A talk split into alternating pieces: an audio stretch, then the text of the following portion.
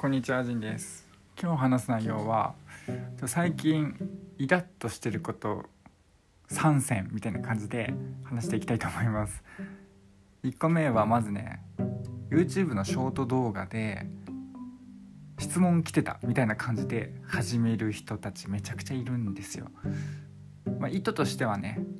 質問が来るぐらい自分は人気の配信者ですよっていうことでまあちょっと視聴者をね、まあ、止め指を止めさせるみたいな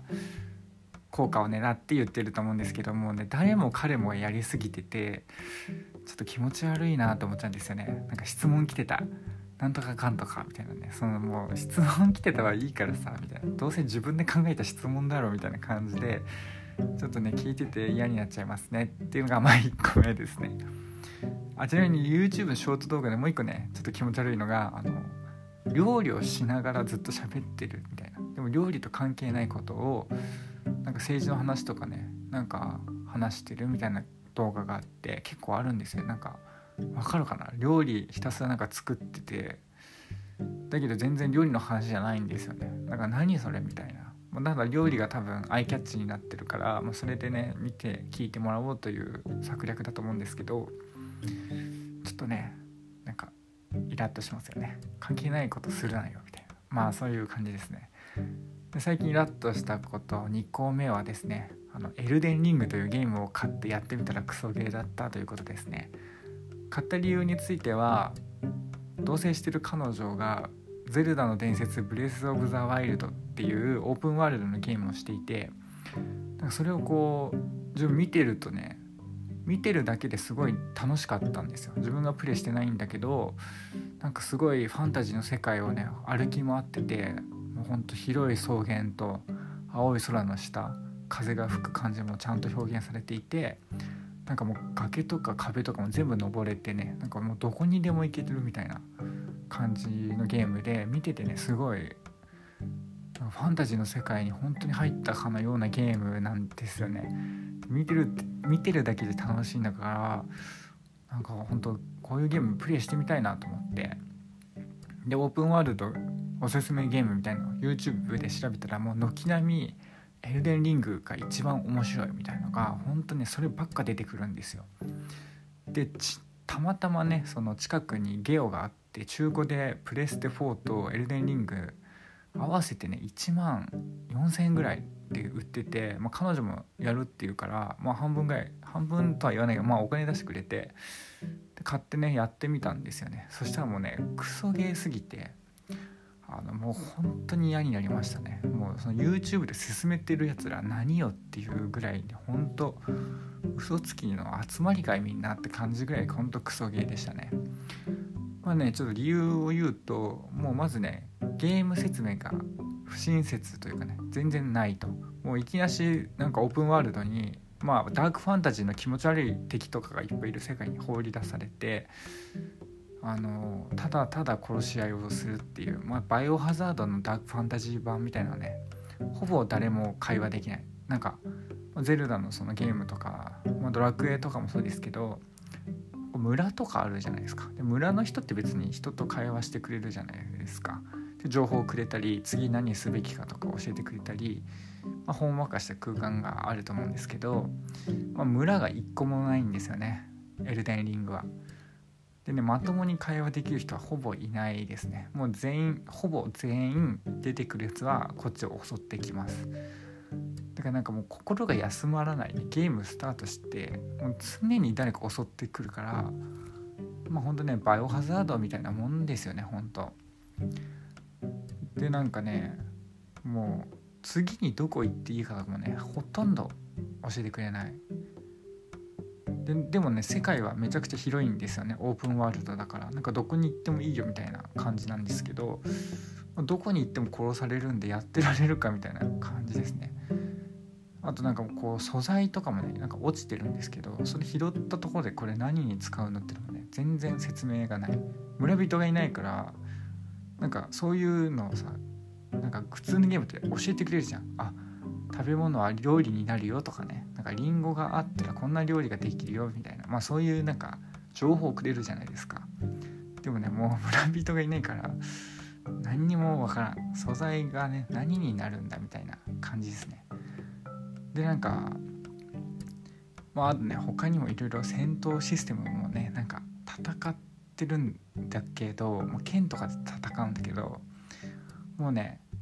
こっちの動きもったりもったりしてるんですよなんかよいしょって剣を持ち上げシュッて振るみたいなね避ける時はうんしょってでんぐり返しして避けるんですけど敵の攻撃めちゃくちゃ速いからまあすぐ死んでしまうよねっていう感じですね。でねまあ倒なんかボスみたいなのも何人か倒したんですけど倒したところでなんか達成感も別になくてあなんかたまたま 倒せたなみたいな。なんかいろんなねそのずる技みたいのがネットであってそういうのを駆使して戦って勝ったらねもうほんと何の達成感もない。でもそういうずる技をしないともうね何しても楽しくない勝てないみたいな感じなんでほんとクソゲーだなみたいな感じですね。本当に。なんかもうねダークファンタジーってのも俺好きだけどベルセルクとかゲームオブスローンズとか。あのやっぱその対比じゃないですか。ベルセルクだって仲間とのその黄金時代、まあ、読んだことない人はあれだと思うんですけどその友情とかねその恋愛みたいな美しい部分と殺伐とした世界っていう対比で生きてくるものじゃないですか。でゲームオブスローンズもそうですよね。その、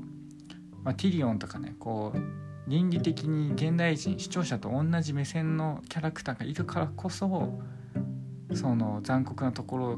が生きてくるというか全員ねもう意味わかんないなんかもう頭おかしいやつばっかだったら意味がわからないわけですよね。まあ、ウォーキングデッドとか海外のゾンビドラマであると思うんですけどまあ主人公たちのその人間ドラマとゾンビの世界っていうなんかこう二重構造だから面白いんであって主人公がもうただのゾンビ殺すマシンみたいなやつだったら何も楽しくないじゃないですか。でもまあ LND がそういうことなんですよ。もう主人公喋んないしね。なんかもうなんで戦ってるかとか理由も教えてくれないしまあなんか若干の王になれみたいな話あるんだけどなんで主人公王になりたいと思うのかみたいなバックグラウンドは一個も説明されないんですよね。なんか主人公の過去みたいのがあればねまだねどうして王になりたいのかとかあると思うんですけどもう何にもないです。ただ王になれと言われて始まるみたいな。もうそんなことってあるみたいな。王になれと言われただけであんな殺伐とした世界で殺し合いずっとするみたいな感じなんですよね。であとねそのちょっとねこれいや、まあ、やってない人には分かんないと思うんだけどちょっと話を説明すると要はエルデンリングっていう世界、まあ、ファンタジーの世界があってそこで、まあ、エルデンリングっていうこの簡単に言うと神みたいなのが作ったルールみたいなのが破壊されたせいでもう世界が混沌としてしまってるみたいなだから新しい王がエルデンリングをまたね作って直して世界を調和させないといけないみたいな感じなんですけどそもそもそのエルデンリングがちゃんとねその前の王様が持ってた時のその調和した世界っていう世界の世界がどういうものだったのかがよく分かんないんですよ。今の世界も一応なんか王様もいるし兵隊もいるんですよね。まあ、みんな襲ってきますけど気持ち悪いけど一応なんか人間がいてなんか一応なんか兵士としての行動もしてるしなんか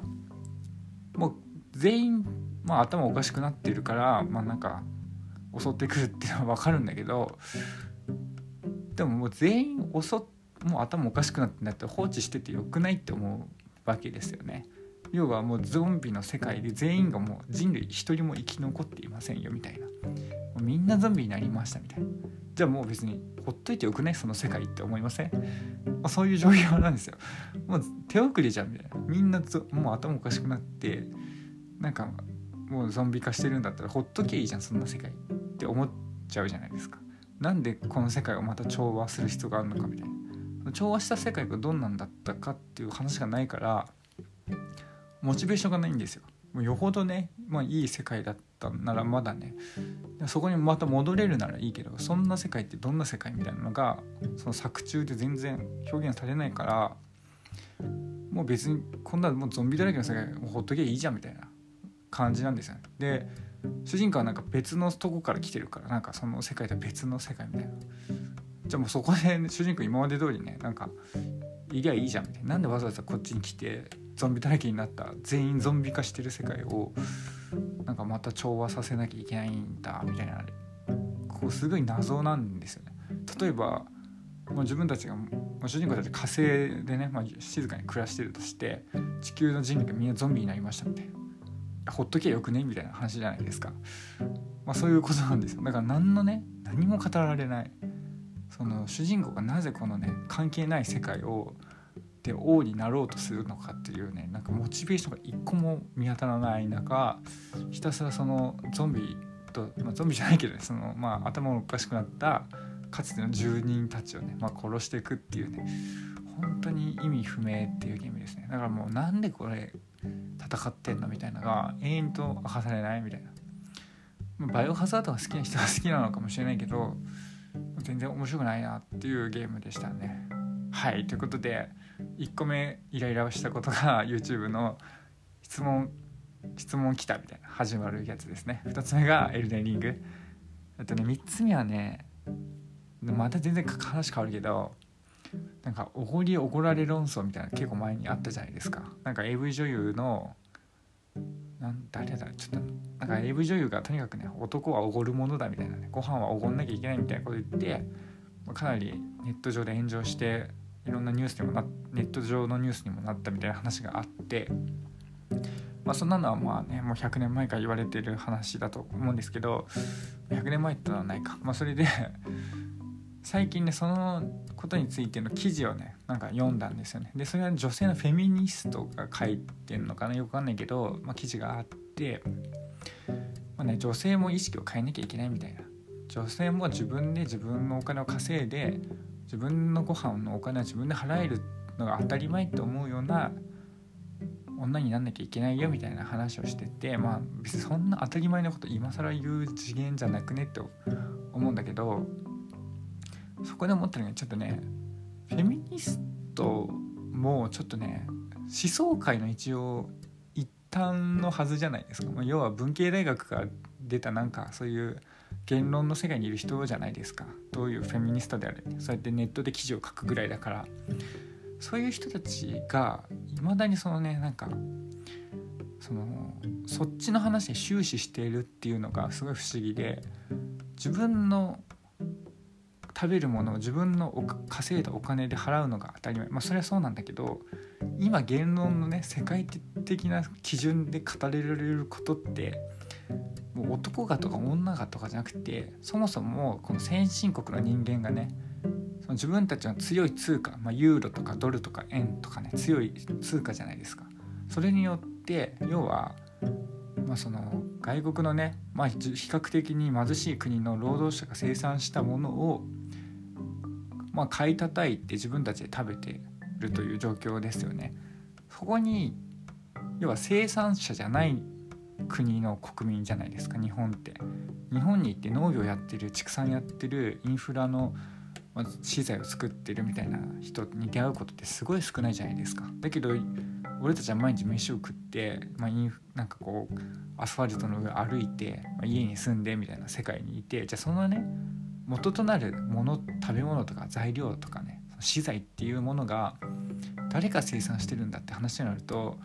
結局、まあ、中国人とかインド人とかアフリカ人とかね、まあ、そういう他の国にまあやらせてるわけですよね、まあ、やらせてるっていうわけじゃないんだけどやってる人がいてそれを強い通貨で買ってるわけですよね。で肝心のその消費者であるその先進国の住人たち、まあ、日本人もそうですけど生産してないのにそれをまあ、強い通貨のある国でいるからっていうだけで、まあ、それを変えちゃうわけですよね。でも米とか、まあ、米は日本は米自分たちで作ってるかもしれないけどいろんな食べ物とかね生産してない自分たちの国民。で自分たちのやってる仕事っていうのは何かをちゃんとねその生きるために必要なものを生み出してるわけじゃない仕事をしてるっていう、まあ、この事実について今やっぱ世の中のその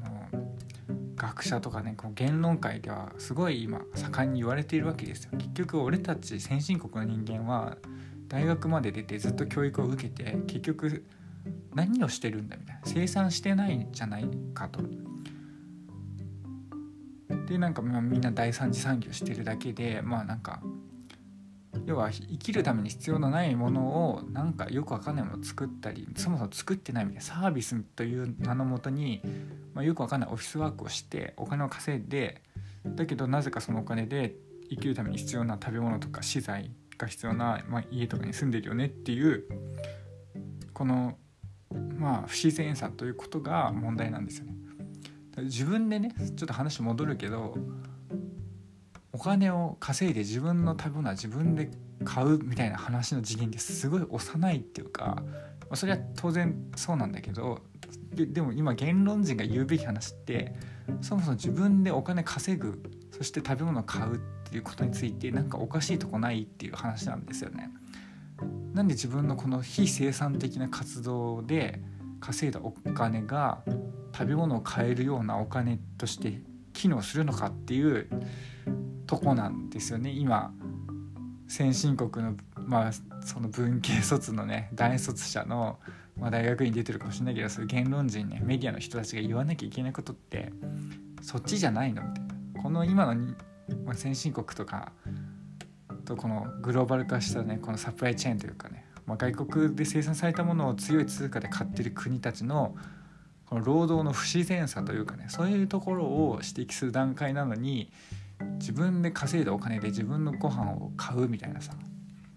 そのなんか前時代的な議論を今してる場合じゃなくねみたいなことを思ったね。だからちょっとねもうジェンダーって本当ねどうしちゃったんだろう。どうしてもう最初から頭おかしいと思うけどちょっとね議論の方向性がちょっと文化人とは思えない質ですよね。ちゃんと本読んでますかっていう感じですね。はいまあね、まあ、もちろん自分もエルデンリーグを買ってしまうぐらい情弱ではあったんですけどまあねそういう感じですね。ということで聞いてくれた人ありがとうございます。さようなら。